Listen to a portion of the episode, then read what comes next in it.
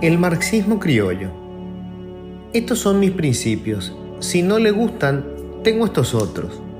La genial ironía del comediante Groucho Marx dibuja con precisión esa cosa ambigua en la que se convierte una persona cuando se mete a la política y sale a cazar votos.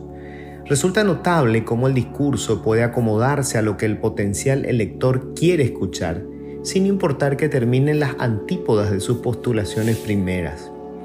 Algunos dicen que es semejante a la pulsión sexual, ese imperativo biológico que lleva a tantos y tantas a prometer lo que sea con tal de llevarse al interlocutor al cuarto oscuro o iluminado según los gustos. Ejemplos recientes son los precandidatos colorados a la presidencia. Santiago Peña es el prototipo del economista formado en la escuela norteamericana, con pasantía nada menos que en el Banco Central y el Ministerio de Hacienda.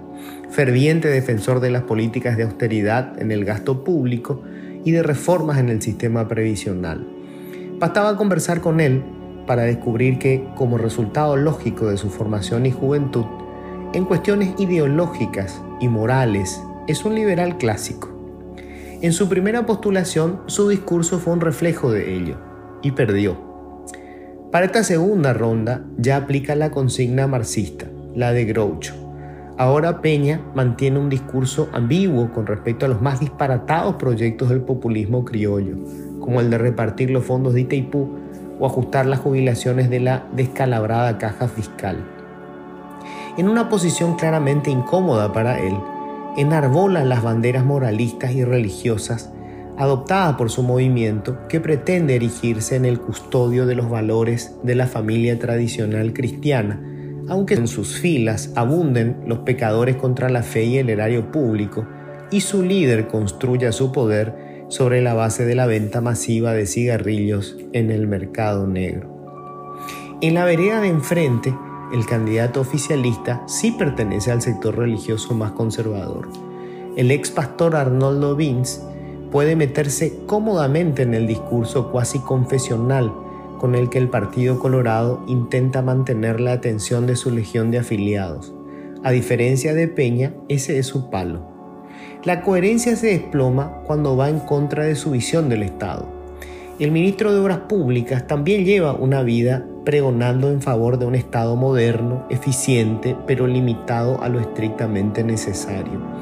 El religioso no tuvo el menor empacho, sin embargo, en prometer coloradizar el gabinete o poner al Banco Nacional de Fomento, el banco público, a comprar las deudas de los morosos del sistema financiero.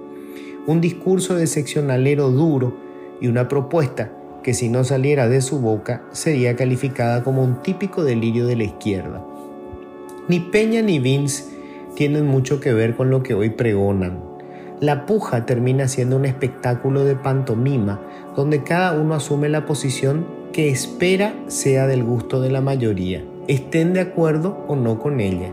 Y así, como ninguno baja línea con respecto a lo que realmente piensa, básicamente no hay debate. De hecho, en las cuestiones que sí importan, como en las relacionadas con la economía, básicamente no hay diferencias.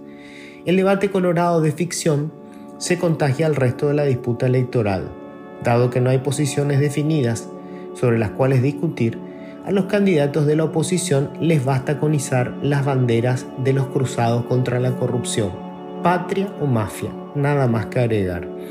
El resultado es un largo y aburridísimo internismo en el que los únicos emocionalmente involucrados son los beneficiarios o perjudicados directos de los resultados, los que lucran a la sombra generosa del Estado, y los ingenuos que se creen el cuento de que la disputa guarda alguna relación con la ideología, la moral o la fe. Lo que tenemos es un espectáculo marxista, del mordaz Groucho, no del barbudo Karl.